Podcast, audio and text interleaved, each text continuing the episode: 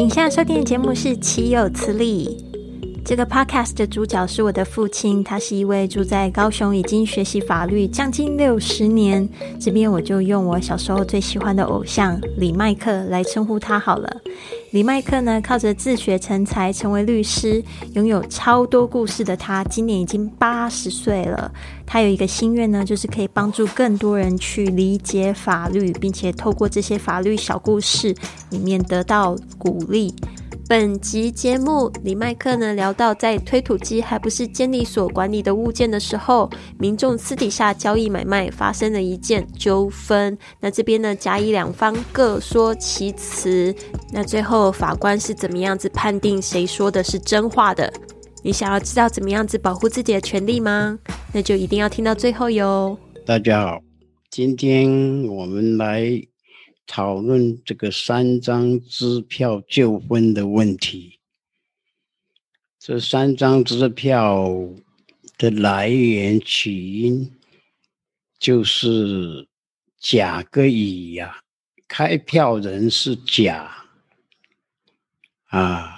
那么这这个甲跟乙两个人是好朋友，已经十几年。都是同业，就是开推土机做做生意。那么现在这个支票三张票跳票了，甲就提诉讼，啊，要请求给付票款。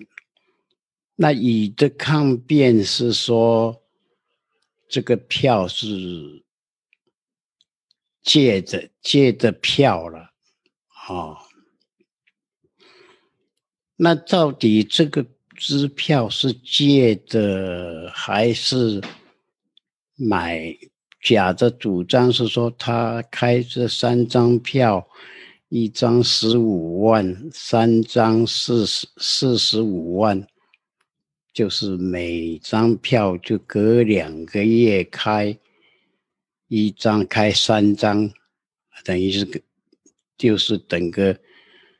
四十五万的总额是买他那一部推土机的啦。那现在问题就是说，我们这个推土机并没有登记，像我们买汽车，在监理所有资料可以登记。那个推土机没有这个，那他们两个人来往的时间十几年里面。因为这个乙也曾经向甲借过支票，哦，那这个支票借了，他都有兑现。那么今天发生这三张支票退票是，到底是借的支票还是买推土机的支票呢？问题就产生了，那那这个法律问题就是说，证据是有了，三张支票是退票嘛？那到底是借的还是买这个推土机的钱钱呢？我们怎么去分去判判断这三张支票到底是怎么回事？那么，所谓法官的自由心证，这里面牵涉的自由心心证，各说一词。他说这个票是借着，这个票是买他推土机的钱要给他的。那这个纠葛怎么去处理呢？那所谓自由心证。并不是一般人想说法官怎么判就怎么判，他的是自己法官自己心里的去判断，这也不是正确的说法了。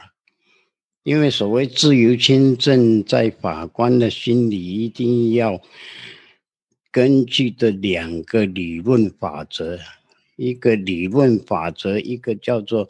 经验法则，所谓经验法则，就是我们生活上所经过的习惯，大概是应该是这个情形啊。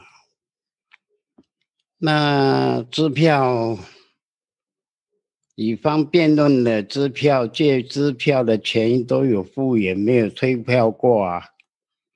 那这三张支票他是是借的，有一个是说你给我买买推土机的支票，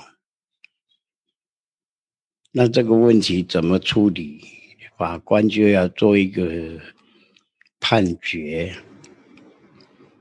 所以经验法则，看了这个支票号码，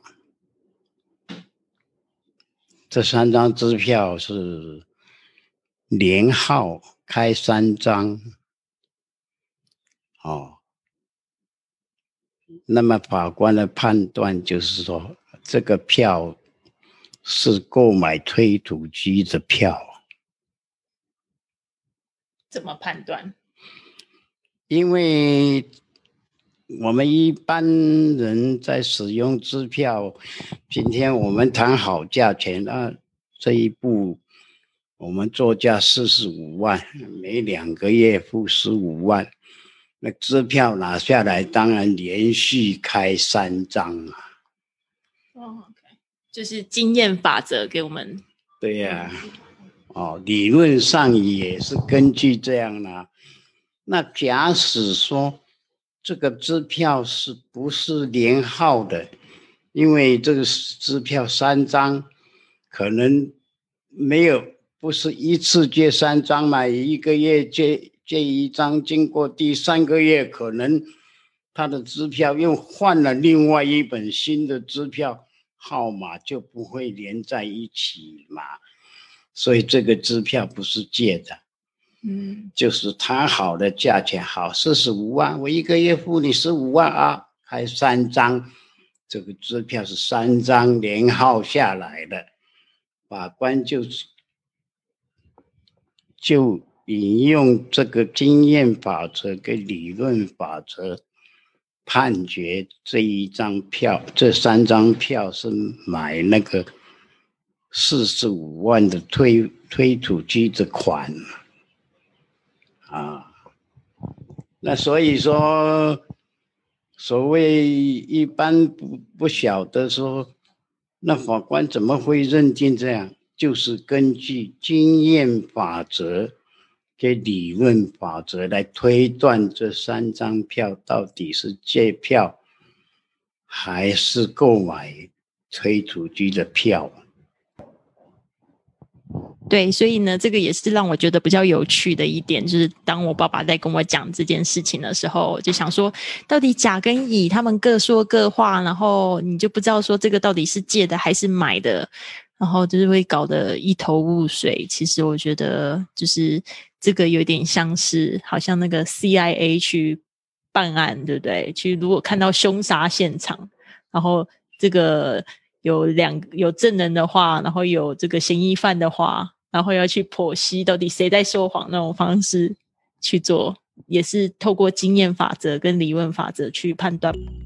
今天的故事就讲到这里，谢谢您的收听。现在就用小指头帮我们订阅一下节目吧，也可以透过关注我们的粉丝专业或者是 IG 来关注我们的动态 at iPodcastTW。或学习制作一个这样子的 podcast 节目，也可以透过私信给李麦克询问你的法律问题。我们希望呢，可以在未来的节目帮助您解答。别忘了，这个世界需要你的独特天赋来变得更好哟。